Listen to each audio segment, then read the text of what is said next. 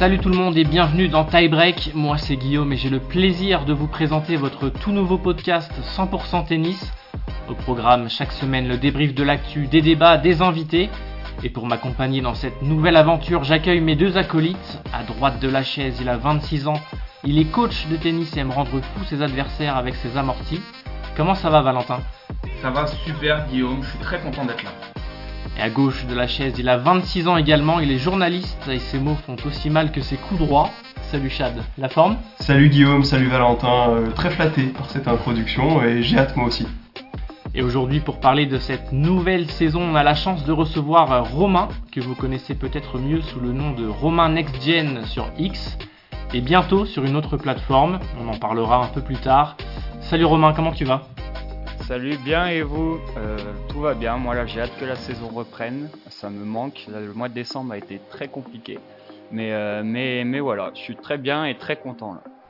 On a hâte également, on va pas perdre plus de temps. Allez, tie break, épisode 1, let's go. Ready? Play. Et pour commencer donc euh, cette première de tie break, on va faire plus ample connaissance avec notre invité Romain. Est-ce que tu peux te, te présenter en, quelques mots d'où tu viens, qu'est-ce que tu fais, est-ce que tu joues au tennis également? Dis-nous tout. Ok, bah moi c'est Romain, j'ai 23 ans, je viens de Dijon. Oui, il y a des gens qui viennent de Dijon, ça existe. Euh, je joue au tennis, je joue plus depuis 2018. Euh, je suis monté jusqu'à 15 ans. Après, j'ai un peu arrêté. Là, je joue vraiment une ou deux fois par an. Je suis encore 15-3. Euh, je sais pas pourquoi. La FFT, si vous pouvez me baisser un peu mon classement, ça m'arrangerait pour reprendre.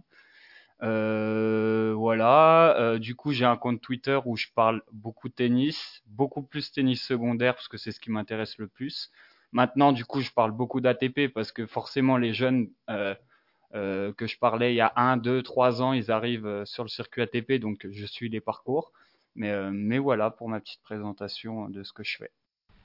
Et comment est-ce que tu as eu cette idée justement de, de créer un compte X, anciennement, euh, anciennement Twitter Euh, Est-ce qu'au début c'était juste pour le plaisir et après tu as vu que ça prenait et comme tu es un passionné, tu t'es dit euh, je vais faire ça vraiment sérieusement Est-ce que tu peux nous, raconter ça? Ouais, ouais, bah moi je suis, je suis un 2000 et depuis la génération Gaston 2000, en fait, je suis donc depuis mes 14-15 ans, je suis tous les résultats de tous les juniors, tout. Et en fait, au début, j'en parlais même avant sur Tennis Temple à l'époque quand j'avais 15-16 ans. Après, euh, je suis arrivé sur Twitter avec mon compte euh, perso, mon compte euh, voilà perso où je parlais de foot, de tout. Et à un moment, avec un créateur aussi qui fait un peu moins de contenu qui s'appelle Julien Cargounou, on parlait, on échangeait. Il m'a dit crée un compte et, et tu parles. Et au début, en fait, c'était juste pour parler à deux trois personnes et il y avait il y avait aucun but derrière. D'ailleurs, j'ai créé le compte en février 2022, je crois. J'ai vu ça la semaine dernière et pendant un an, j'avais bah voilà, j'étais pas actif et puis euh, je postais de temps en temps. Et en 2023, j'ai décidé d'être actif et j'ai dû débuter l'année à 200 ou 300 followers et maintenant j'ai euh, 12 000. euh, et c'est- j'ai beaucoup plus d'interactions et c'est hyper kiffant quoi. Ouais, 12 000, 12 000 c'est quand même quelque chose. Bravo en tout cas pour, euh, pour ton travail, tout ce que tu sors euh, sur, euh, sur X. Allez voir d'ailleurs si, vous ne connaissez pas, ça vaut le coup. Euh, de- depuis quand est-ce que tu t'intéresses aux, joueurs euh, classés euh, au-delà de la 500e, voire quasiment millième des fois? Est-ce que ça a toujours été comme ça ou, ou alors est-ce que tu as découvert ça un peu plus sur le tard Non, toujours. J'ai toujours été, mais même dans, dans ma pratique, dans ma façon de fonctionner, j'ai toujours été comme ça. Genre, par exemple, le foot, quand je suis du foot, j'adore aller voir des matchs de troisième, quatrième, cinquième division. Je sais pas, c'est ma, c'est ma façon de concevoir le sport. Bah, évidemment, j'aime regarder les matchs de Grand Chelem, mais je les regarde, mais, euh, mais je suis tellement admiratif, en fait, du parcours et tout, que ça m'in- ça m'intrigue autant que, euh, que, euh, que le top 100 et ça m'intéresse vraiment. Et du coup, ça fait vraiment, euh, deux trois ans où là je suis tout. Je pense sur les 1000, jou- un peu moins WTA, mais je pense que sur les 1000 joueurs du top 1000, je dois en connaître 850, 900. Ce qui t'intéresse en fait, c'est de, de voir un, joueur et de voir son évolution aussi, j'imagine. C'est ça, c'est ça, c'est les histoires. En fait, moi j'ai toujours aimé euh, le sport pour les histoires et les belles histoires. Et, et forcément, quand ça vient de plus loin et de tout ça, c'est quelque chose qui m'intéresse et j'arriverai pas à définir pourquoi je suis comme ça. Mais, euh, mais tu peux être persuadé que là, par exemple, la saison reprend euh, la semaine pro. je vais pas regarder Brisbane ou je sais pas quoi à 3 heures du match. Je vais être devant les matchs de Challenger à Nouméa. Et je sais pas pourquoi c'est comme ça, mais ça m'intéresse plus et c'est quelque chose qui me passionne plus. Quoi. C'est, dans ma manière d'être. Concernant euh, du coup euh, les belles histoires, il y a l'histoire de Medjedovic qui a gagné le Master Next Gen. J'imagine que tu l'as regardé. C'est un petit peu le protégé de Novak. Toi, euh, qu'est-ce que tu en penses en fait? J'imagine que tu l'as vu arriver depuis un certain moment. Euh, on aimerait bien avoir ton avis en fait sur ce joueur. Ouais, ouais, bah déjà d'un, euh, ça sera grillé sûrement, et si vous me connaissez, je suis un fan de Novak, donc forcément quelqu'un qui est un protégé de Novak, c'est mon cœur, euh, mon cœur penche encore plus. Euh, c'est un jeune en fait qui a toujours été euh, très costaud, même alors là de mémoire de tête, je suis plus capable de dire si c'est demi au final, mais même au petits as en 13-14 ans, il avait eu des gros résultats. Et, et, en fait, il a toujours été surdéveloppé physiquement. Et en junior, il jouait bien, il avait fait des bons résultats, il a dû être top 5 ou top 10 junior, mais il envoyait partout. Et là, c'est beaucoup plus costaud en fait dans ce qu'il fait. Et la qualité de frappe pure et c'est c'est un c'est un buffle quoi, c'est une brute. Et euh, et le potentiel est là. Et encore je trouve qu'il y a il y a des gros trous d'air. Euh, sa finale contre Fils au Master Next Gen, il le mange de A à Z Arthur Fils, genre il est au-dessus et pourtant il se retrouve un peu à gagner en 5-7. Bon le format est un peu compliqué mais il gagne quand même en 5-7 en bidouillant un peu avec des pauses, des trucs, alors que tennistiquement, il était au-dessus de Fils. Et, euh, je trouve qu'il a un potentiel de jeu qui est, vraiment très solide et, c'est fait partie des mecs à suivre euh, en 2024 sans souci. On va le suivre euh, avec attention. J'ai vu que tu avais réagi à, la vidéo, l'interview de, de Public à, l'UTS. Est-ce que pour toi, le tennis aujourd'hui manque de, joueurs comme lui, euh, comme Kyrgios, euh, qui disent vraiment tout ce qu'ils pensent euh, sans filtre? Je sais pas s'il manque de joueurs parce qu'il y en a, mais et il faut pas que non plus le circuit ça devienne le, le, cirque Pinder avec que des mecs qui partent dans tous les sens et tout ça. en fait, il y a besoin de tous les profils. Et il y a besoin de mecs comme, comme Public, comme Kyrgios, comme Benoît Père. Après, est-ce que s'il y en avait 80 dans les 100 qui étaient comme ça, ça serait pas la magie aussi, c'est un peu que c'est des profils atypiques et, euh, et ça fait plaisir et ça permet de s'identifier. Et comme il y en a qui s'identifient à des profils euh, euh très bosseurs, euh, bah, comme Casper Ruth qui était qui échangeait d'ailleurs avec public, qui était un peu gêné par moment, ça se sent sur l'interview.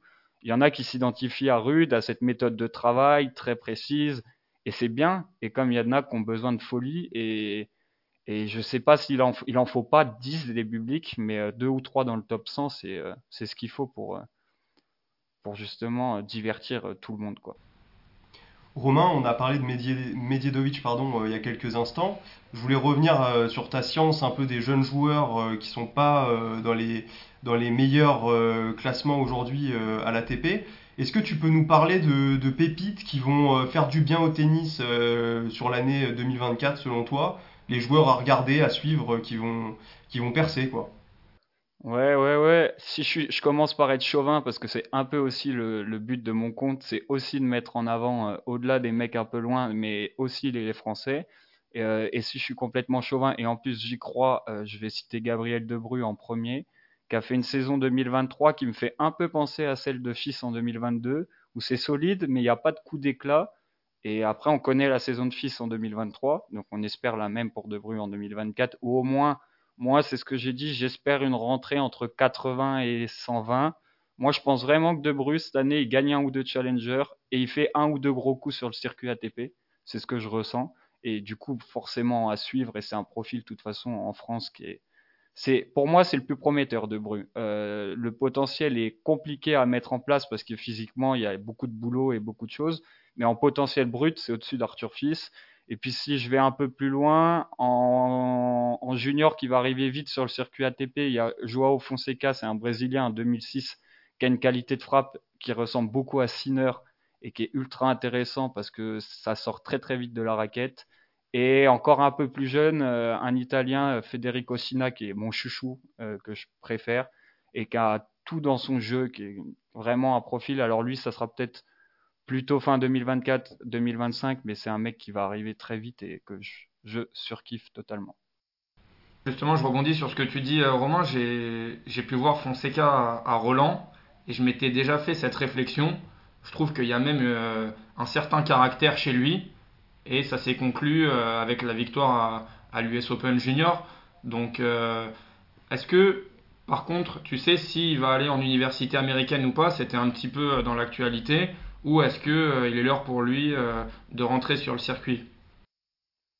Alors, si c'était que mon avis, moi je, lui dirais va sur le circuit directement parce que que le mec, sincèrement, en jouant toute la saison circuit, il est top 200 tranquillement parce qu'il aura des wildcards avec les processus d'accélération et tout comme il est numéro 1 junior, il aura des wildcards un peu partout en challenger. Il y a des tournois au Brésil, donc il pourra vite prendre des points et vite monter parce que le niveau de jeu est là.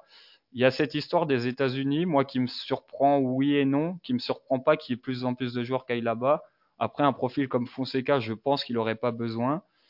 Et j'ai cru entendre, et il n'y a personne en fait qui a l'info officielle, parce qu'il y a plein de mecs qui ont annoncé aller aux États-Unis qui ne sont jamais allés au final. Et, euh, par exemple, l'américain qui devait faire une saison aux États-Unis, qui a fait toute la saison sur le circuit et qui finit top 100, euh, top 100 ATP. Donc, normalement, il devrait aller en deuxième partie de saison, mais s'il fait un gros début de saison sur le circuit ATP, euh, surtout qu'il y a, y, des, y a des ATP 250 euh, en Argentine et tout, donc il va jouer là-bas, donc s'il fait des gros résultats, il ira pas. Moi, j'espère qu'il va pas y aller parce que c'est un profil que j'aime tellement que j'ai envie de découvrir tout de suite. Mais, mais dans tous les cas, dans tous les cas, il y a, il y a du boulot et qu'il le fasse aux États-Unis ou, autre part, il, va, il a le potentiel vraiment pour, euh, être quelqu'un de très important dans le circuit ATP dans 3, 4 ans, 2 ans. Je ne sais pas précisément, mais dans un futur assez proche quand même. On a vu, euh, Romain, qu'une nouvelle aventure allait commencer euh, pour toi bientôt. On, te connaît sur X, mais euh, est-ce que tu peux nous parler justement de, de cette euh, nouvelle aventure qui, qui, va commencer pour toi euh, très bientôt sur une autre plateforme Twitch Ouais, c'est ça. En fait, Twitter, c'est bien, bah, X, Twitter. voilà, déjà, ça fait peut-être partie des raisons de pourquoi j'essaye de développer autre part. C'est que il y a un peu de choses où ça devient des fois un peu un peu bancal la plateforme où tu sais pas vraiment où ça va. Là, par exemple, dans mes dans mes euh, citations tous les jours.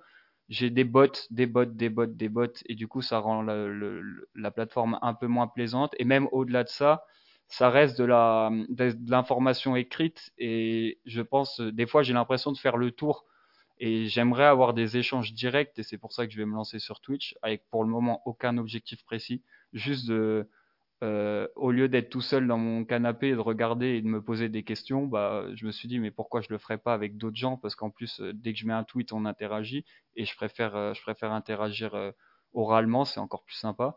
Donc création de chaîne Twitch où tous les une fois, allez, deux, trois fois par mois, quatre fois si j'ai le temps. donc tous les dimanches, réaction de la semaine, traitement de l'actu. Et après, on va essayer de couvrir on va essayer de couvrir les challengers. J'essaye de récupérer les droits de, Challenger TV. C'est en négociation pour diffuser un petit peu des matchs. Donc, euh. on, te, on te suivra avec, euh, avec attention en tout cas sur, euh, sur cette nouvelle aventure. Avec, avec beaucoup de plaisir, on pourra échanger en tout cas. Et on va passer tout de suite au vif du sujet, messieurs. Le début de cette saison 2024. Changement de balle, ramasseur s'il vous plaît, new balls please. Et pour euh, commencer, qui d'autre qui d'autre que le, roi Rafa, qui est de retour euh, à Brisbane tout d'abord, puis euh, à l'Open d'Australie. Chad, comment va revenir Rafa pour toi? C'est la grande question. Romain, j'ai vu que tu pensais que Nadal allait finir la saison 2024 entre, entre 15 et 50. je suis tenté d'être plutôt d'accord avec toi. Comment il va revenir dans un premier temps? On espère euh, le voir jouer euh, contre, des joueurs qui vont lui permettre de, monter en puissance, comme on sait qu'il aime faire. Il a besoin de match, il a besoin de, rythme. ça, peut, ça peut arriver d'ici à l'Australian Open, mais si ça n'arrive pas d'ici à l'Australian Open, de toute façon, on sait que Nadal est programmé pour être performant, surtout sur terre battue. Donc, donc on a tous hâte de le voir jouer contre d'abord des joueurs du circuit confirmés, et puis à terme contre des joueurs, euh, des joueurs majeurs, euh, comme il y en a un certain nombre euh, inscrits à, Brisbane, donc ça peut arriver très vite. pour rebondir sur ce que tu dis, Chad, moi je suis juste content de revoir déjà Rafael Nadal jouer au tennis.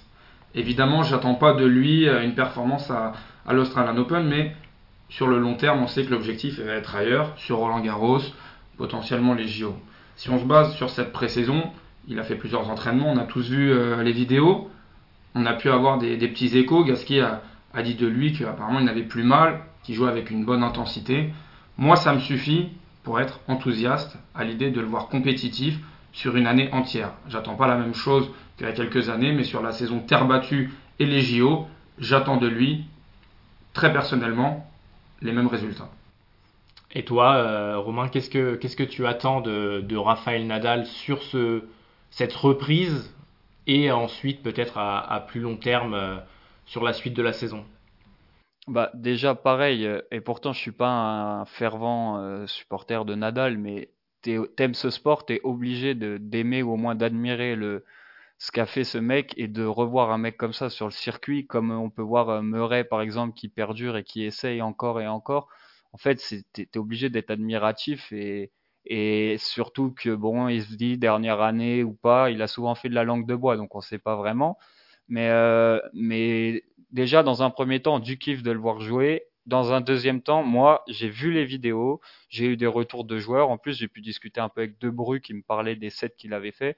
Ça joue bien, mais moi, ce que j'attends de voir, c'est d'enchaîner. Genre, je serais pas surpris qu'il gagne son premier tour de Brisbane son deuxième, mais s'il va déjà au bout ou au moins en demi ou finale du premier tournoi et de, la capacité de revenir le lendemain, de rejouer à haute intensité, de re-revenir le lendemain déjà sur des matchs ATP 250 et Master 1000, bah, le format 2-7, ça sera déjà bien. C'est pour ça que sincèrement cette année, je pense pas qu'en Grand Chelem euh, il se passe même sur terre. Je pense que ça risque d'être compliqué cette capacité à enchaîner, surtout que quel classement il va avoir s'il se retrouve dans un tableau où il se tape tout de suite des têtes de série, euh, voilà. Mais euh, mais moi je le vois vraiment finir euh, top 100 sans souci déjà, aucun problème sur ça. Et je le vois pas top 20 parce que je le vois pas capable d'enchaîner beaucoup de matchs, mais je le vois entre 35 et, et 70 quoi. Je le vois quand même avec son aura et son tennis revenir et performer un peu alors avec des grosses pincettes, mais un peu comme un Gaël Monfils l'a fait par moment, avec des vagues où ils disparaissent, que physiquement tu peux pas enchaîner. Mais, euh, mais ça va être, moi je pense que ça va être ça, en forcément un peu plus fort, parce que, mon euh, parce que Nadal, ça reste Nadal, et sur Terre, je pense qu'il aura toujours de la marche sur la, la majorité des joueurs, mais, mais voilà, voilà. Puis on a, ce qui est aussi intéressant avec le retour de Nadal, c'est qu'on a vu qu'il était déjà favori pour son prochain tournoi. Alors après, c'est c'est à prendre comme on le veut, hein, mais les bookmakers ont placé Nadal favori du tournoi de Brisbane, euh, devant euh, Rouneux euh, par exemple. Et à Roland Garros, on, voit que selon les bookmakers, il a une sacrée carte à jouer. moi, je suis plutôt de ton avis, Romain. J'ai du mal à imaginer Nadal dans un premier temps là gagner son tournoi de reprise. J'ai du mal aussi à le voir performant en Grand Chelem. Je sais que Valentin, t'es pas exactement de cet avis. Mais euh, c'est intéressant, en tout cas, je trouve, de voir qu'une entité objective euh, place Nadal en, sacré concurrent, euh, que ce soit dans l'immédiat et, à plus long terme. Je vais essayer de me rassurer en étant d'accord avec Monsieur Boris Becker, si tu le permets, Shadi. Boris Becker qui a dit il est trop fort, il a trop gagné, il est bien expérimenté. S'il pense qu'il a toujours une chance de gagner des tournois importants, et j'insiste sur ce terme de tournoi important, alors vous devez le croire. Moi, je pense que si Nadal y revient, c'est évidemment pas pour gagner euh, Brisbane, euh, même Monte Carlo qui est un Master 1000, c'est vraiment pour aller chercher Roland Garros, pour aller chercher les JO. Sinon, après une année comme il a fait l'année dernière, bon, il, aurait peut-être fait un, petit retour, mais là, il monte ses ambitions, il dit qu'il est prêt, qu'il se sent bien. Je pars du principe que Roland Garros, il fait évidemment partie des deux, trois favoris avec Carlos Alcaraz et Novak Djokovic. On a souvent eu euh, tendance des fois à l'enterrer, à dire bah, c'est fini, il reviendra jamais. Au final, il est toujours revenu. Est-ce que c'est pas la fois de trop? Euh, On va le voir, on va le voir assez rapidement. Euh, il y en a un peut-être pour qui on est tous d'accord autour de cette table et avec avec Romain, c'est Novak Djokovic. Est-ce que vous pensez que Romain, tu peux commencer comme tu es un, fan du Serbe, est-ce que euh, tu penses qu'il va, euh, comme en 2023, euh, dominer la saison? Oui, je pense. Et je pense que on n'aura pas le même rendu en 2024 parce qu'il va choisir vraiment plus les échéances par rapport au JO et, à ces choses-là. Mais moi, je pense, je pense, et je l'ai mis hier dans un pronostic. Je pense, je sais pas encore vraiment les grands chelems. Déjà, je pense qu'il va gagner l'Australian. Je suis persuadé de ça. Et je suis persuadé qu'il va gagner deux grands chelems et les JO. Déjà, ça, c'est ma conviction. Qu'il va devoir laisser un peu du flux parce que euh, il pourra pas tout gagner et, voilà. Je sais pas vraiment. Euh, Wimbledon, j'y crois pas parce que ça arrive dans un timing avec les JO et tout. Mais je pense que quand il Novak, quand il a envie de gagner un tournoi et qu'il se prépare pour le gagner, je pense qu'il aura encore cette petite marge. Ou alors, s'il si, réussit pas à ses objectifs, ça sera parce qu'il y a un immense Alcaraz ou un, un retour de Nadal incroyable ou Sinner qui se surdéveloppe encore et qui arrive à enchaîner sur sa fin de saison. Mais en tout cas, euh, s'il y a un nom que je mets en, étant persuadé que le mec va gagner un grand chelem en 2024, voire deux, euh, sur tous les mecs du circuit, c'est Djokovic. Et c'est une dinguerie de dire ça à son âge et avec tout ce qu'il a fait. Mais euh, j'ai, franchement, j'ai, j'en suis persuadé qu'il a encore de la marge et que ça va le faire. Sauf gros pépin physique, mais je pense pas que ça arrivera, quoi. À chaque fois, on se pose les mêmes questions, comme un petit peu avec Rafael Nadal, mais c'est légitime. Forcément, il y a l'âge qui rentre en jeu, sauf que au bout d'un certain moment, on a compris que l'âge chez Djokovic, euh, ça n'existait plus. Euh, cette année, c'est 6 petites défaites pour 54 victoires. À un moment donné, il, il, va laisser un petit peu d'influx dans les tournois et pour les Jeux Olympiques. Il peut aussi alléger son calendrier encore un petit peu plus parce qu'au final, il fait 60 matchs dans l'année. Ça reste quand même une belle saison. Euh, moi, je pense qu'il peut réaliser le Grand Chelem plus les JO. Je, me dis que c'est possible, en tout cas c'est l'objectif suprême pour lui. Et je rebondis un petit peu sur ce que, ce que dit Romain, où j'ai vu ce qu'il a mis sur son Twitter. C'est ce qui me fait peur, c'est un petit peu les JO, puisque quand il va passer les JO, il va laisser de l'influx, il peut laisser beaucoup d'énergie, et peut-être que pour la fin de saison, ça risque d'être un petit peu plus compliqué. Je sais que toi, Chad, par exemple, l'éventualité d'un grand chelem, c'est même pas envisageable. Bah, tout est envisageable avec des joueurs euh, comme Novak Djokovic. Euh, je n'irai pas non plus que Nadal euh, ne gagnera plus jamais de Grand Chelem parce que c'est des choses qu'on ne peut pas prédire aussi simplement. Mais je dirais que pour Djokovic, ce qui va être particulièrement compliqué, c'est comme le disait Romain, le calendrier, puisque les JO vont avoir lieu sur terre battue, à une période où normalement on vient de terminer la saison sur gazon. Donc c'est extrêmement compliqué, avec un enchaînement avec l'US Open juste après. Donc on va enchaîner gazon, terre battue, dure sur euh, un mois et demi à peine, ce qui est quand même euh, unique. Euh, ça, ça va être quelque chose à prendre en compte. Et puis on est obligé, on ne peut pas faire fi des, résultats de Djokovic aux Jeux Olympiques. Il a perdu contre Zverev, il a perdu contre Del Potro. le voir aller au bout des Jeux, bah, ce serait déjà pour moi une finalité en soi en fait. Ce serait une année réussie pour Djokovic, outre les grands chelems. Maintenant, il est quand même assez confortablement leader dans, cette statistique-là. Euh, je pense que son objectif euh, de loin, c'est le, la médaille d'or, tout simplement. Euh, voilà, après, effectivement, enchaîner Australian Open, Roland Garros, Wimbledon, les Jeux Olympiques et l'US Open, on a vu à quel point la dernière fois qu'il a joué les Jeux Olympiques, c'était prenant pour lui. Il est arrivé dans des conditions mentales très compliquées à l'US Open. Alors est-ce qu'il a appris tout ça? Peut-être. Euh, j'ai quand même du mal à imaginer euh, effectivement le 4 plus 1. Mais bon, pourquoi pas? Je me dis justement que l'expérience acquise après toutes ces déceptions, on peut parler de la déception en Coupe Davis avec cette défaite contre Sinner, ça va le rendre encore plus fort. Ça va le rendre encore plus fort. Djokovic cette année, il n'a pas fait deux défaites contre le même joueur. Il apprend. Il apprend constamment, même avec l'âge je te rejoins, ça va pas être quelque chose de facile. C'est évidemment déjà très compliqué de remporter un grand chelem, faut pas banaliser ça. L'objectif numéro un, on peut penser que c'est la médaille d'or au JO. Après, s'il y en a un qui est capable de le faire depuis peut-être le début de l'ère Open, c'est peut-être cette année, avec Novak Djokovic. Après, euh, je pense qu'on va, on va y venir euh, très vite, mais il faut aussi rappeler que ça dépend pas non plus que de lui. C'est-à-dire qu'il y a des joueurs qui sont en progression, il y a des joueurs qui se rapprochent euh, de plus en plus de son niveau. Il a quand même perdu, je me permets, plusieurs fois contre Gianni Sinner sur la fin de saison. Donc il y a des tendances qui peuvent peut-être se dégager pour, pour cette année 2024, mais c'est ça qui va la rendre passionnante et, pleine de promesses. Romain, si, si Novak fait le grand chelem et remporte les JO, qu'est-ce que tu nous fais? Oh bah, Je pense que je viens à Roland Garros de Dijon à pied pour aller voir les matchs. Je me tape Dijon-Paris. non, mais ça serait incroyable. Mais la, la, la dinguerie avec Novak, c'est que moi, avant son début d'année, je suis plus confiant sur Roland Garros que les JO, alors que c'est au même endroit et qu'il a 37-38 ans, qui c'est sur 5-7 sur terre battue et je suis plus confiant sur ce format-là parce que je sais que c'est une bête physique. Et ce qui me fait peur un peu avec les JO, c'est qu'il s'est rapidement retrouvé. Euh, on n'en parle pas du match à l'US parce qu'on savait tous qu'à 2-7-0 contre Djéré, il le gagne.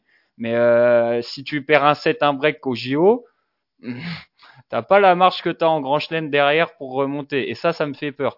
Et moi, par rapport à mes déjà une saison réussie de Novak, je préfère, et le mec a tout gagné, donc je préfère mille fois qu'il prenne zéro grand chelem, un JO, que deux voire trois grands chelems et zéro JO. En tant que fan de Novak, si gagne zéro grand chelem, il prend les JO, c'est bon, fin du jeu, encore plus pour lui, c'est son objectif. On a vu en plus euh, euh, comment c'était compliqué la Coupe Davis de représenter son pays en fin d'année, comment les émotions, ce qui est assez assez euh, rare pour le souligner avec Novak euh, euh, ont pris le dessus. Donc s'il arrive vraiment cet objectif-là, bah, de toute façon, il a déjà réalisé quasiment tous les records. Mais là, on rentrera encore dans un truc énorme, quoi.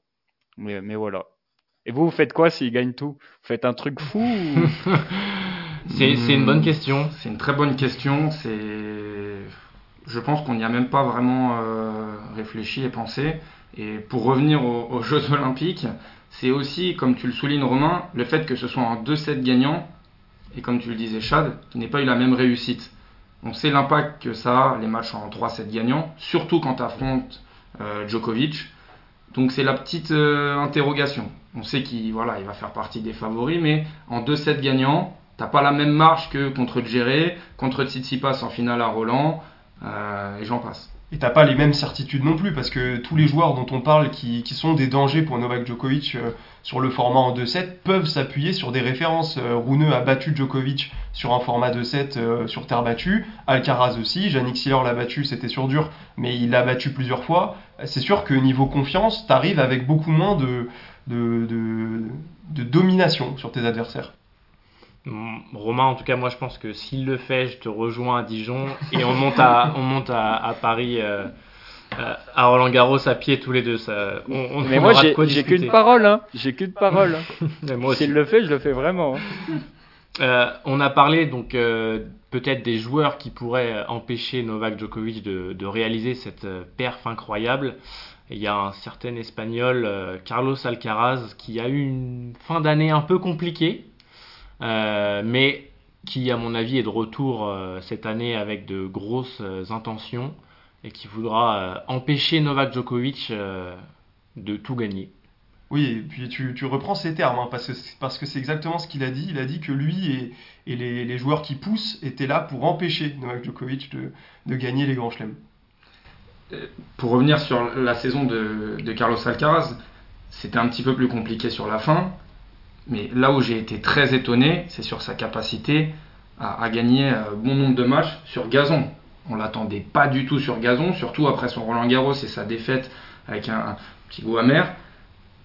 Ce, jeune, il est, il est, surprenant, il assume tout, il revient euh, à chaque fois. Là, on l'a vu dans son match de préparation contre, Djokovic. Ça y est, il assume son statut de favori. On parlera de, de Sinner après. Il a quand même des références je me dis que cette année, c'est quand même le danger numéro un pour Djokovic, malgré l'arrivée de, de Yannick Sinner et de d'autres jeunes qui poussent derrière.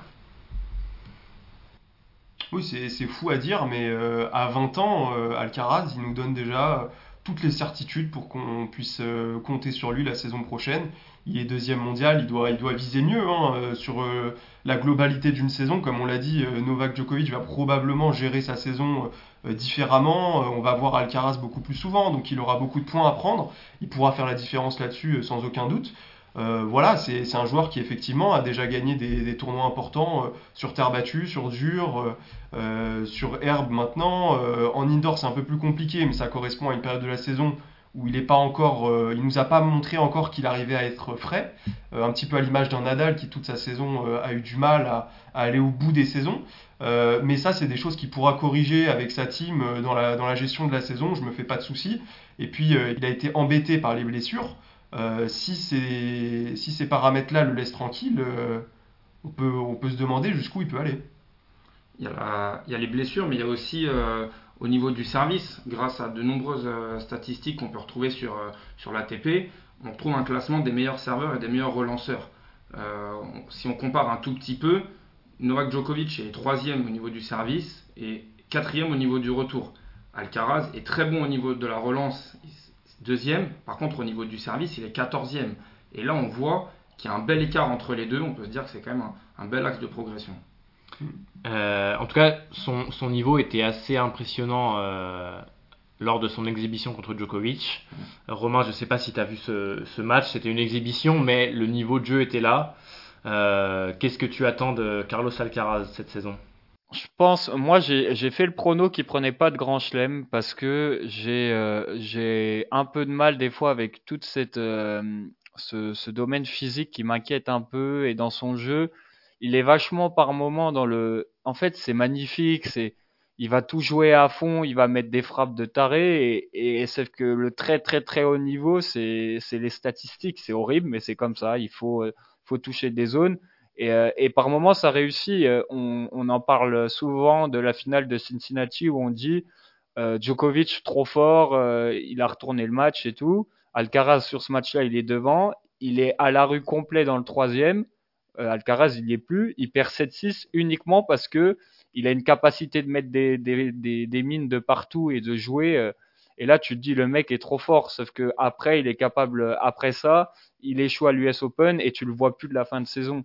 Et arriver à se doser en faisant une saison pleine, j'ai un peu du mal. Je sais pas. Moi, Alcaraz, euh, j'étais obligé d'être emballé par un mec comme ça.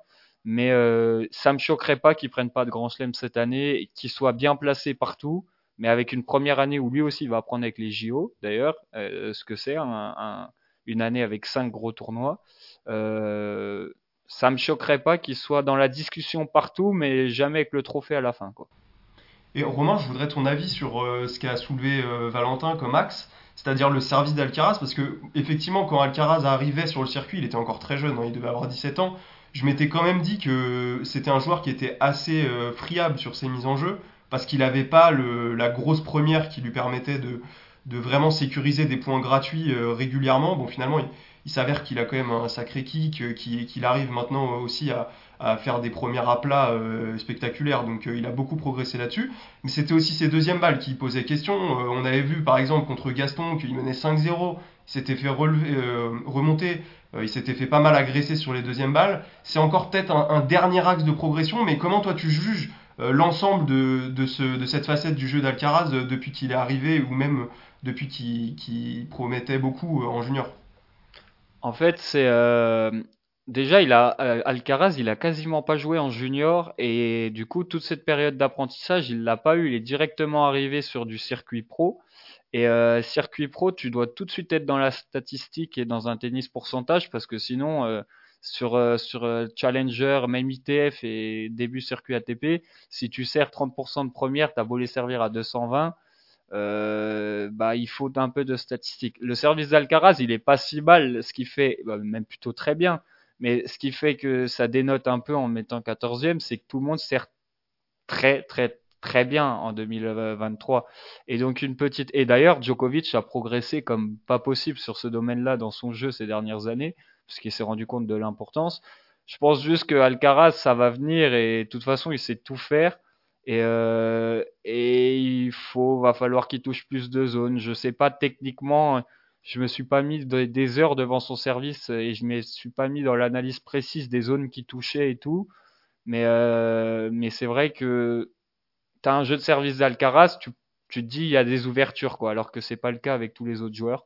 C'est un domaine où il doit, pro- toi- il doit progresser et c'est plutôt même un domaine de gestion en globalité dans son jeu où il doit progresser et il doit, il doit être, il doit apprendre en fait à, ok, il a un jeu à 30 A, bah là, il doit servir cette zone-là à ce moment-là parce que c'est important. Et Alcaraz, qu'il se soit à 6-0 contre lui dans le tie-break ou à 5-5, t'as l'impression qu'il va jouer de la même intensité à fond, de la même manière, de la même chose. Et c'est ces axes-là. Et, et je pense que là, il a commencé, il est en collaboration avec Ferrero, mais il y aura forcément d'autres gens qui vont venir dans son entourage plus tard, dans sa carrière. Il est hyper jeune. Et ça, c'est des trucs qui vont se, qui vont se voir à long terme, des axes qui vont se progresser à plus long terme. Voilà, j'ai pas de réponse immédiate, mais c'est ce que je pense à, à l'instant T.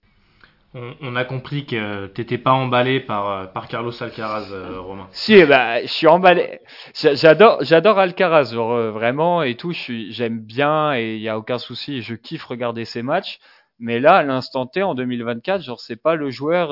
je me dis, va tout rafler. Et je sais que ça dénote des autres parce qu'au final, au final, la plupart le mettent tout en haut et ils ont raison. Mais moi, j'ai ce feeling là. Et en 2024, il prend il fait une grosse saison, hein, mais il prend un grand chelem où effectivement euh, il le prend et c'est énorme ce qu'il fait, mais à un point près euh, au tie break du deuxième, il le prend pas. Et tu te retrouves à une année où il prend pas de, il prend pas de grand chelem non plus. Donc moi je pense que en fait je vois pas une énorme progression sur 2024. Je pense qu'il est encore dans l'apprentissage et je pense qu'il va faire à peu près la même saison en fait. Donc il y aura des gros coups et on va kiffer, mais je le vois pas rouler sur le circuit quoi, très clairement. Et est-ce que tu as euh, un ou deux autres joueurs, top joueurs, qui pourraient euh, performer plus, du coup, en, Grand Chelem, euh, dont tu aimerais nous, nous, parler? Ouais, alors un qui est un peu plus loin et qui n'est pas du tout dans, dans, les discussions avec Alcaraz pour aller au bout des grands chelems, mais que je vois être dans les discussions pour faire des deuxièmes semaines, des quarts, peut-être des demi. C'est quelqu'un qui a commencé très fort en 2023, c'est Corda, Sébastien Corda, euh, je l'ai mis dans mon top 10 de fin 2024. Ça a surpris beaucoup de monde. Mais en fait, il a fait une saison où ça a été tronqué par les blessures constamment et il n'a pas pu jouer pleinement. Et quand il a joué pleinement, on a vu quand même qu'il y avait du tennis. Il y en a à Wimbledon, ils l'ont mis dans les favoris parce qu'il avait fait un gros tournoi avant et qu'il avait étonné tout le monde. Euh, L'Australian Open, il fait quart ou demi.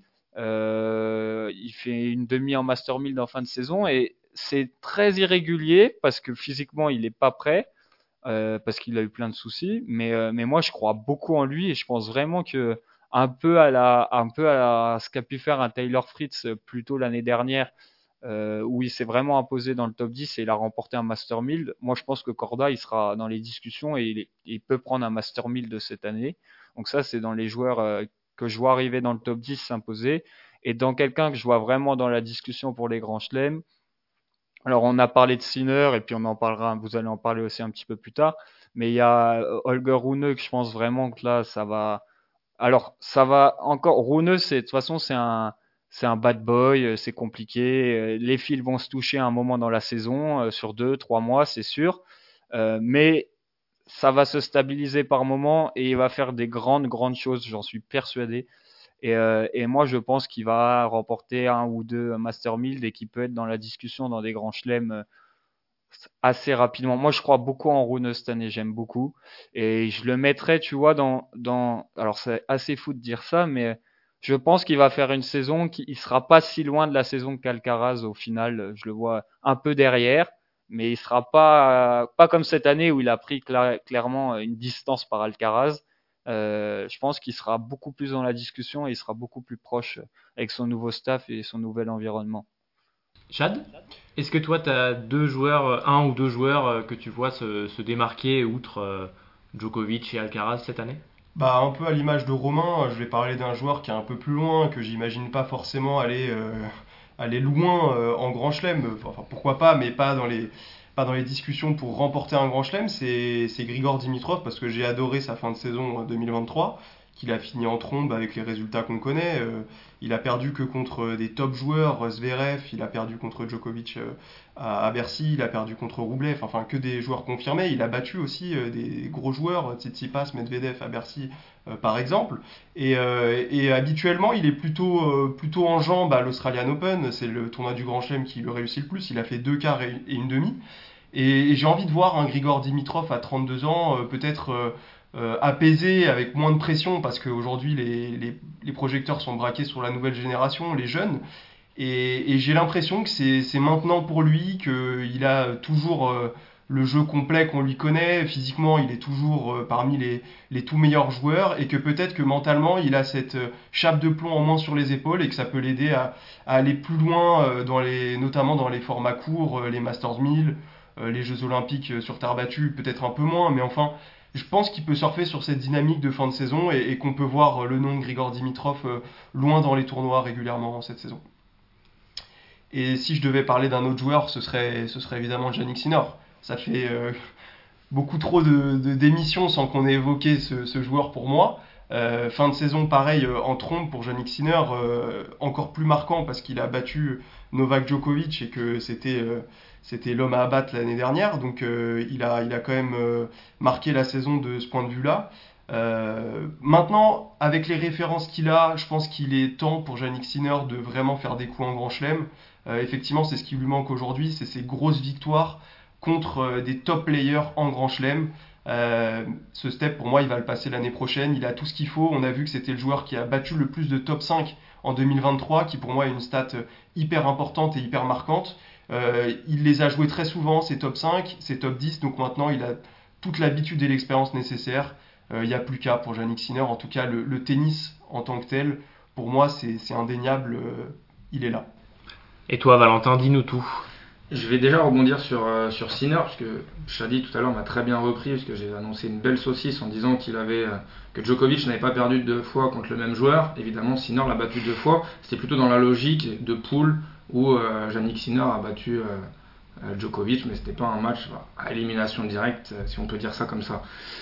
Moi, je vais me rapprocher d'un joueur qu'on n'a pas beaucoup vu malheureusement euh, cette année, c'est Denis Chapovalov. Denis Chapovalov, euh, c'est un joueur qui fait beaucoup de bien au circuit, qui est explosif, qui a beaucoup de personnalité. Et ça, mine de rien, ça fait du bien. Un petit peu à l'image des publics, un peu différent, mais il a du caractère. Et puis après, c'est quand même l'élégance gaucher vers une main, c'est un, profil qui manque on sait qu'il est capable du meilleur comme du pire. Il est capable du meilleur, demi-finale à Wim. Il est capable aussi du pire. Il s'est rapproché du record du nombre de, fautes directes dans un match en 5-7 à Roland Garros, avec 106 fautes directes. Enfin, 106 fautes directes, il faut quand même, le faire. Après, voilà, moi, c'est un joueur qui, qui, me plaît dans son style de jeu, qui fait du bien et qui peut surtout être très performant. Euh, sur quelques coups, peut-être pas sur une saison entière, mais sur quelques coups, sur quelques tournois, je sais qu'on va, j'espère en tout cas, on va pouvoir compter sur lui. Et euh, du coup, sur un joueur forcément un peu plus installé, un peu plus haut, je suis obligé de partir sur Stefano Tsitsipas, qui pour moi est souvent moqué, peut-être même un petit peu sous-coté, de par ses déclarations. Euh, Stefano Tsitsipas, c'est quand même plusieurs finales en Grand Chelem. Ça fait 5 ans qu'il est installé dans le top 10. C'est quand même une référence aujourd'hui. Et c'est surtout un petit peu comme Chapovalov, c'est son style de jeu qui me plaît, ça fait du bien, revers à une main, un joueur qui se projette beaucoup vers l'avant avec pas mal de variations, un coup droit exceptionnel, un serveur, euh, il doit faire partie des meilleurs serveurs aussi. Voilà, je me dis, ce début de saison, l'Australian Open, c'est le tournoi qui lui a le plus réussi, il est souvent très performant, et j'ai envie de penser aussi que euh, dans sa tête, peut-être, cette relation avec Badoza, ça peut le, le faire avancer différemment. Alors on sait qu'il y a eu ses problèmes avec son père, avec son, co, avec son clan, euh, chez Mouratoglou. Franchement, on voit un autre Stefano Tsitsipas depuis qu'il est avec, euh, avec Badoza. Est-ce que ça va tourner dans le bon sens? On va le voir, mais c'est vraiment un joueur que j'attends et je me dis cette année, ça peut être franchement l'année de la maturité. On a parlé de pas mal de joueurs. Euh, malheureusement, on ne peut pas tous évoquer. Les évoquer. Euh, on attend également, bien sûr, beaucoup de Daniel Medvedev, de Rublev, éventuellement d'un Ben Shelton. Euh, on, verra, on verra en tout cas ce que ça donne à l'Open d'Australie et dans les tournois de préparation. Mais messieurs, désormais, c'est le, temps de passer aux joueurs français. On va s'attarder donc sur les espérances peut-être qu'on a cette année. C'est parti. Time. Ils sont 12 sur la ligne de départ, donc à l'Open d'Australie. Euh, moins peut-être Corentin Moutet. Hmm, c'est sûr même, je crois. C'est fini pour euh, Corentin Moutet, euh, malheureusement, à l'Open d'Australie. 15 en qualif, c'est quand même assez nombreux. On a bien fini la saison dernière. Hugo Humbert, 20e. Adrian Manarino, 22e. Forcément, la nouvelle génération. Arthur Fils, Van Hache. Messieurs, la saison de l'espoir, quelles sont vos attentes? On commence par Valentin. Déjà, il faut, rappeler quand même qu'on est la nation la plus représentée. On n'a pas de joueurs qui excellent dans le top 10, pas encore, j'ai envie de penser. Et on est aussi la nation euh, qui gagne le plus de titres sur euh, les challengers. Donc Romain, ça, il pourra nous, nous aiguiller là-dessus. Mais il faut quand même être positif sur l'avenir côté français. Forcément, avec Arthur Fils en, en ligne de mire, moi j'ai vraiment envie de parler d'Hugo Humbert. Hugo Humbert, qu'on on a vu gagner un, ATP 500 sur gazon, on sait qu'il est très fort sur dur, mais il ne faut pas non plus euh, oublier que sur, euh, sur terre battue, il a progressé. Cette année, il a gagné deux challengers euh, sur, terre battue et il atteint, comme tu l'as dit très justement, Guillaume, la 20e place mondiale qui est son meilleur classement. Est-ce que ce serait pas enfin une année complète pour Hugo Humbert pour se rapprocher petit à petit du top 15, du top 10, des deuxièmes semaines en Grand Chelem Moi, c'est ma plus grosse attente sur cette année 2024. Hugo Humbert, c'est une belle question parce que il avait déjà fait une année euh, qu'il avait vu monter très haut au classement. Il devait être aux portes euh, du top 20 euh, quand il avait gagné à l'E, il me semble, où il avait sorti une semaine exceptionnelle, comme tu dis, sur un gazon qui convient parfaitement à son jeu. Est-ce qu'il va être capable cette fois, parce que la dernière fois qu'il avait l'occasion de confirmer, il était redescendu nettement au classement, est-ce qu'il va être capable cette fois? Pourquoi pas? Moi, j'en attends quand même plus d'un joueur euh, à la progression plus linéaire, qui est évidemment Arthur Fils, euh, qui, est monté, euh, qui est monté drôlement au classement cette année, mais qui a, je trouve, toutes les qualités pour continuer cette ascension et pour vraiment endosser ce rôle de, de, leader du tennis français, parce que c'est vrai qu'on a la, consistance, la, densité, comme vous dites, en termes de, joueurs entre, entre, on va dire, 20 et 200, ou même plus. Romain, tu nous en parleras euh, avec plaisir. Mais, euh, mais il manque peut-être ce porte-étendard, euh, ce joueur qu'on va attendre régulièrement en deuxième semaine, qui va amener le tennis français dans une autre dimension, entre, entre guillemets, parce que ce que font tous les joueurs français jusque, jusque, jusque 200e, on va dire les Français qui, qui sont sur le circuit ATP, c'est exceptionnel, il ne faut pas le, il faut pas le sous-estimer. Mais, mais voilà, peut-être qu'un joueur va se détacher et va permettre de mettre la lumière sur l'ensemble du tennis français. Et je pense qu'Arthur Fils euh, il, sera, il sera bien dans cet exercice-là. C'est ce qui peut aussi permettre, du coup, à, Lucas Vanaché ou à Hugo Humbert d'avancer un petit peu masqué. Le fait que Arthur Fils prenne toute cette lumière, c'est aussi un rôle très compliqué pour lui euh, à gérer au quotidien. On le voit avec les sponsors, on le voit avec son apparition à la Lever Cup. Hugo Humbert fait son petit bonhomme de chemin avec Jérémy Chardy. Ça travaille très bien, ça travaille, j'ai envie de dire, dans l'ombre, et ça progresse. Ça progresse. Alors oui, il y avait eu une confirmation qui n'avait pas été faite. Mais là, 20e mondial, on m'aurait dit ça en début d'année, je n'aurais pas cru. Je me dis que justement, Arthur Fils, il va d'abord falloir confirmer toute cette lumière. Et pendant ce temps-là, on va voir deux, trois Français, peut-être même Arthur Cazot, Debru, comme en parlait Romain, avancer, peut-être tranquillement dans l'ombre. Romain, qu'est-ce que qu'est-ce que tu en penses, toi? Ouais, bah déjà pour répondre à Hugo Humbert, il y a les deux bonnes choses qui sont arrivées pour lui en 2024, vous les avez résumées. En un, tu es obligé de le mettre parce qu'il il a fait un travail de, de monstre, c'est Jérémy Chardy. Et j'ai un immense respect pour Jérémy Chardy qui a quasiment sacrifié la fin de sa carrière alors qu'il aurait pu partir en double, faire des choses, prendre de l'argent en double, euh, peut-être être dans le top 10, gagner des grands chelems. Non, il, s'est mis dans l'ombre du Humbert et il a bossé avec lui. Et ça, personne n'en parle, mais... Euh, euh, sans dénigrer les, les les Vasselin qui sont sur le circuit en double depuis 4-5 ans et qui sont énormes. Hein. Mais Chardy, il aurait pu suivre cette, cette destinée-là et rester 2-3 ans sur le circuit, prendre ses chèques et continuer à jouer avec son pote Fabrice Martin. Non, il a pris Hugo Humbert, il, a, fini sa saison et là il est complètement avec lui. Donc déjà ça, un immense respect. Et la deuxième chose qui est, qui est bien, je pense que c'est Arthur Fils, mais au-delà d'Arthur Fils pour Hugo Humbert, c'est la next gen qui arrive. Hugo Humbert l'a très bien dit en fin de saison. En 2020, il s'est senti tout seul. Euh, 2020 ou 2021, il s'est senti seul à devoir porter toute cette charge. C'est lui-même qui le déclare euh, euh, dans l'équipe ou je sais plus quel journal. Mais euh, il n'a pas, euh, Hugo Humbert, c'est un très bon joueur, mais il n'avait pas les épaules, peut-être qu'il les aura en 2024 pour porter tout ça. Et Arthur Fils, pour le moment, semble les avoir. Attention, il a 19 ans, peut-être qu'il va se griller les ailes, il faut qu'il apprenne et tout.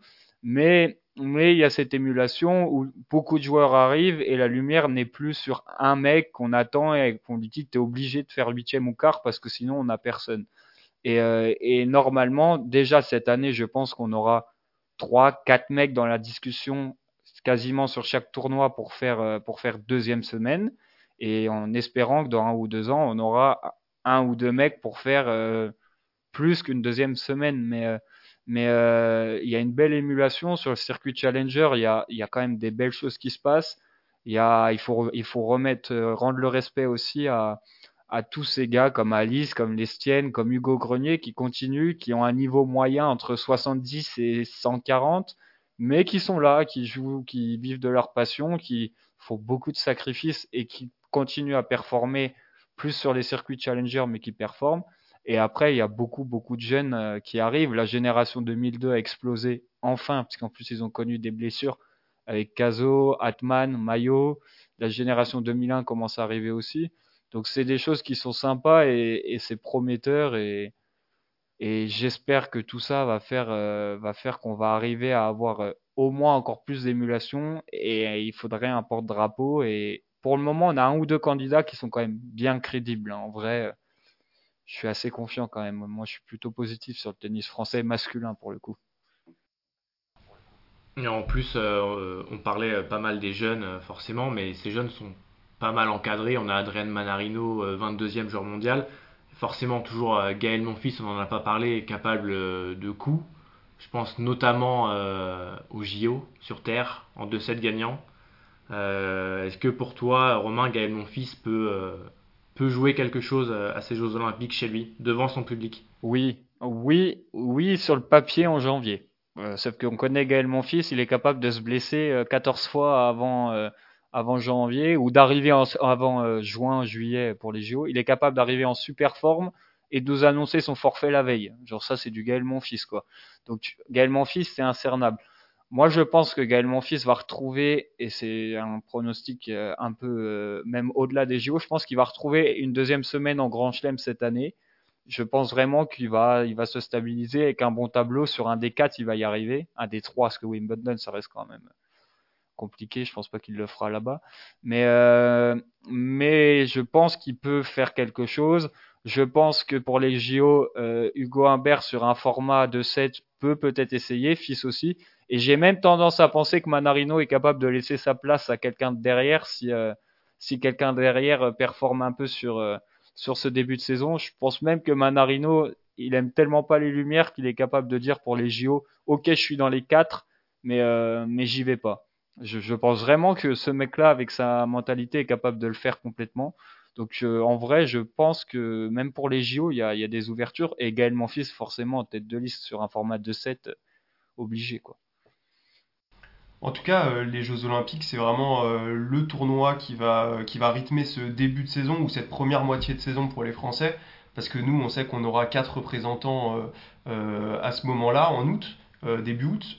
et c'est vrai qu'on en parlait, pour rien de cacher, un Romain, avant l'émission. nous aussi, on, mettait une pièce sur le fait que Manarino sera dans les quatre, mais laissera sa place pour un joueur qui, entre guillemets, défendra mieux le, le drapeau français, parce que c'est vrai que Manarino sur terre battue, c'est quand même euh, compliqué. Euh, mais en tout cas, voilà, je voulais votre avis sur euh, les quatre joueurs qui, selon vous, alors évidemment, il y a Hugo Humbert, Manarino, donc potentiellement, qui sont assez détachés.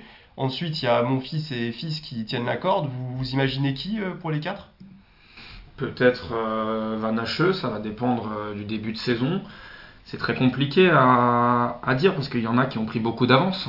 Il y en a qui ont pris beaucoup d'avance. Peut-être qu'on a déjà les quatre euh, qui sont déjà installés.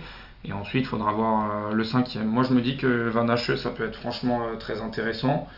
On, sait que c'est voilà, ça sera très compliqué hein, d'aller viser une médaille pour n'importe lequel des Français.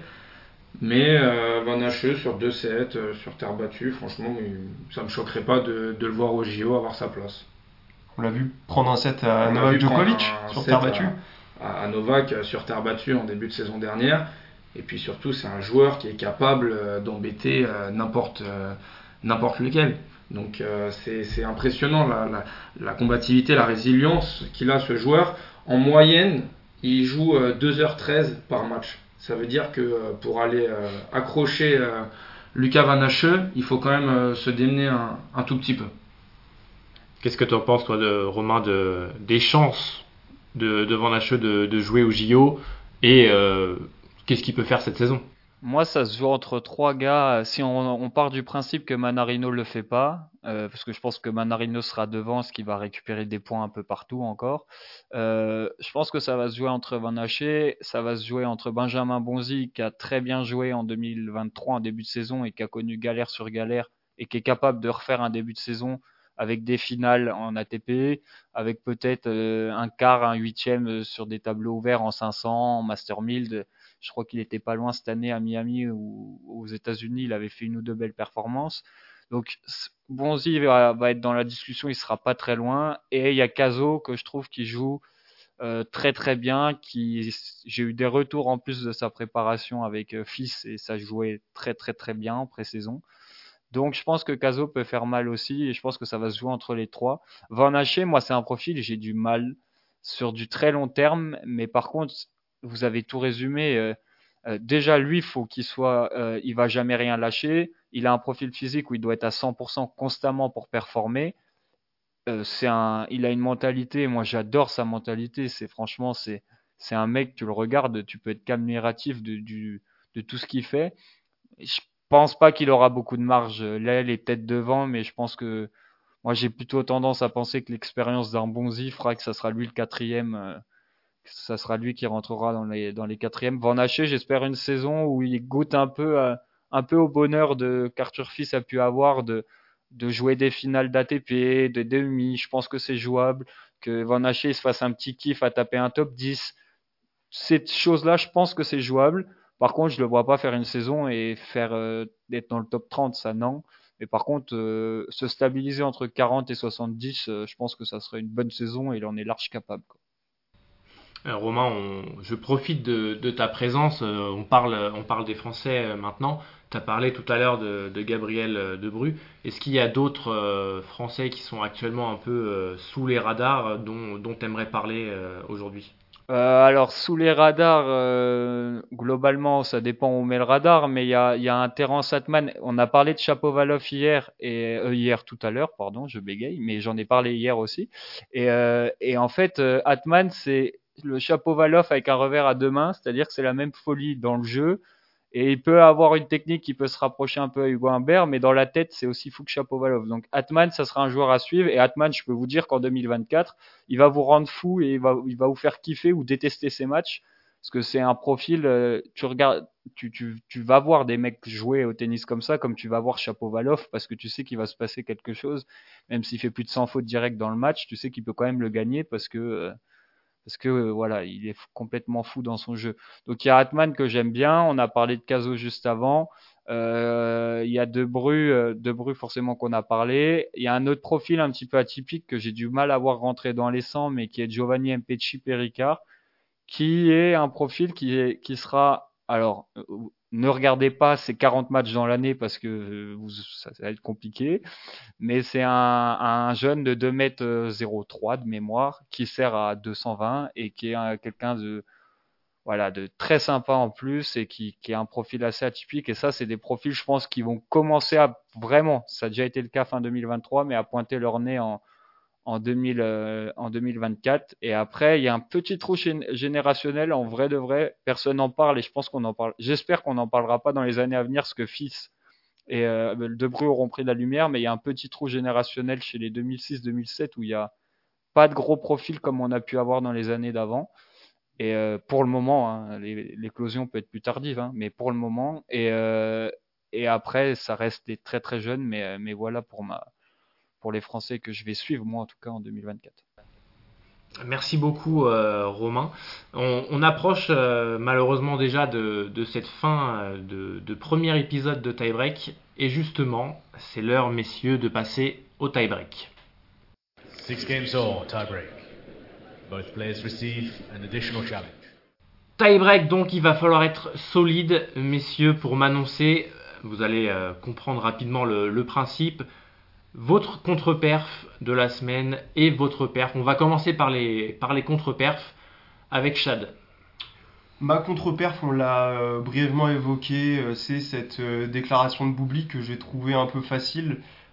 C'était à l'occasion d'une discussion avec Asper Root qui lui dévoilait un, tableau qu'il avait joué je crois que c'était cette année, où il, il, énonçait quelques noms et où Bublik s'est amusé à, citer un, autre nom qui était celui de, de Kashin, l'air de dire voilà, c'est des joueurs moyens, limite médiocres voilà, j'ai trouvé ça un peu, euh, un peu irrespectueux comme beaucoup. Hein, euh, et euh, autant le jeu de Boublik, on peut me dire ce qu'on veut, c'est différent, c'est spécial, ça amène un vent de fraîcheur, tout à fait.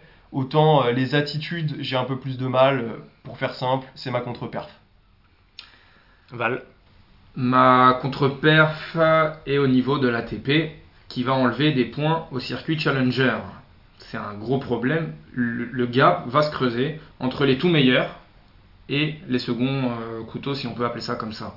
Juste pour euh, faire une petite euh, précision, on va donner un peu plus de points aux joueurs dans les tournois ATP et on va en enlever un petit peu dans les tournois Challenger.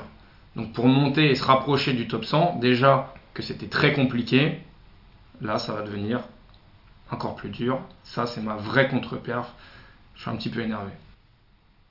Romain, Mmh. Et juste pour rebondir, c'est une contre-perf qu'on peut mettre sur des années parce que je sais pas ce bah, je sais très bien ce qu'ils font, mais euh, toutes les années ils rechangent, euh, que ça soit les règles sur les challengers, les entrées, les tableaux. Il y a deux ans, ils ont créé un circuit parallèle au circuit ITF qui a duré deux mois.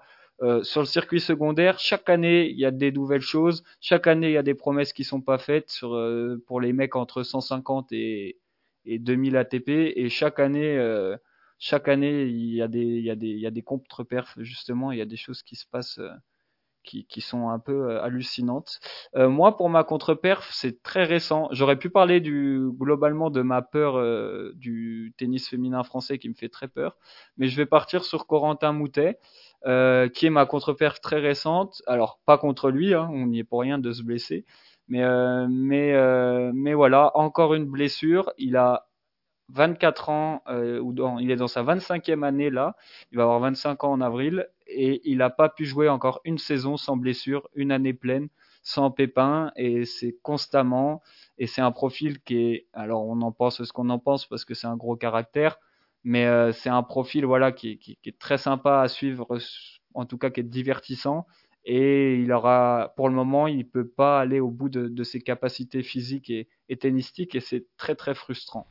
C'est vrai, c'est bien que tu en parles, Romain, parce qu'on a fait euh, une bonne euh, quinzaine de minutes à parler du tennis français et on n'a pas cité le nom de Moutet une seule fois. Et ça montre bien que en l'état, euh, malheureusement, aussi bon soit-il, on peut pas trop évoquer ce joueur trop diminué, trop compliqué. C'est sûr. Ma contre-perf, moi, c'est la non-diffusion de l'ATP Cup. voilà, je trouve ça un peu dommage de devoir aller sur des sites de streaming ou de paris sportifs pour aller voir les matchs. On a attendu euh, suffisamment euh, tout ce mois de décembre pour être, euh, privé de cette reprise.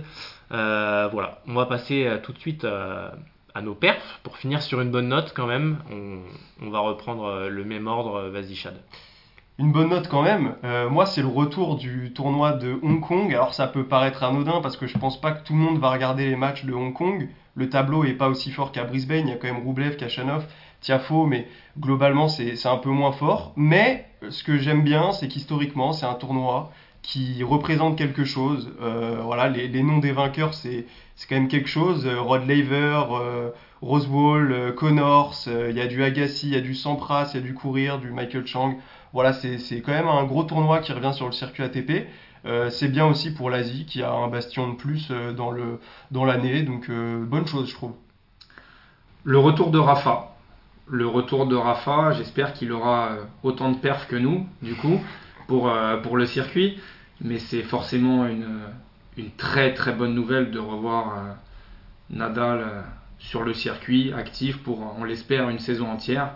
C'est une très belle, très belle perf. Euh, moi, ma perf, du coup, c'est euh, les très bons résultats récents de, euh, Kesnia Efremova, qui est une jeune française naturalisée, qui était russe avant, et, et qui est une 2009, qui a 14 ans, qui va s'imposer sur le circuit junior, en tout cas faire les gros tournois juniors en 2024, et qui est actuellement en demi-finale, et même si elle perd, ça restera un très bon tournoi, elle est actuellement en demi-finale en 15 000 à Monastir. Et, euh, et d'un côté, on peut me dire, ah oui, tu parles d'une fille très jeune. Bah oui, parce que pour les filles, pour le moment, euh, c'est un peu désert et il n'y a pas grand monde pour prendre la relève. Et elle, que ça soit dans le caractère, dans le tennis, dans le profil, il y a tout pour en tout cas faire beaucoup parler d'elle dans les années à venir. Et en tout cas, moi, c'est quelque chose euh, cette semaine qui me, qui me fait très plaisir. Donc c'est ma perf de la semaine. Et je vais terminer sur euh, ma perf de la semaine. Ce sera euh, Andrei Rublev, le russe, dont on n'a pas parlé, mais qui est quand même un gros client. Euh, fallait au moins le citer, donc je vais, en profiter.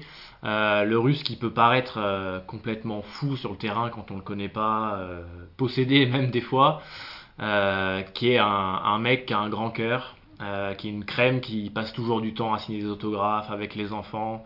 Et il a annoncé euh, là que sa, sa marque euh, de, de vêtements qu'il a créée, euh, Rublo, euh, que tous les gains euh, donc de cette marque seraient reversés à des associations en faveur des enfants défavorisés.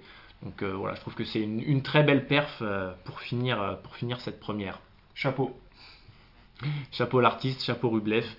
Et donc c'est déjà la fin de ce de ce premier épisode. Merci beaucoup Romain d'avoir été avec nous. Merci à vous, c'était très sympa, c'était très cool. Romain donc euh, que vous pouvez suivre sur X et donc maintenant sur, euh, sur Twitch, Romain Next Gen. Un grand merci à vous de nous avoir écoutés, on espère que ça vous a plu. Si c'est le cas, n'hésitez pas à nous suivre sur nos réseaux sociaux X, Instagram, Facebook, à partager ce podcast, à nous mettre 5 étoiles si vous êtes sur Apple Podcast. Si vous avez des suggestions, des commentaires à nous faire pour améliorer le contenu, n'hésitez pas. On sera là pour, euh, pour vous répondre et pour échanger avec vous. Merci beaucoup Verlentin, merci beaucoup Chad, et on se retrouve très bientôt dans Tie Break. Salut à tous Salut Ciao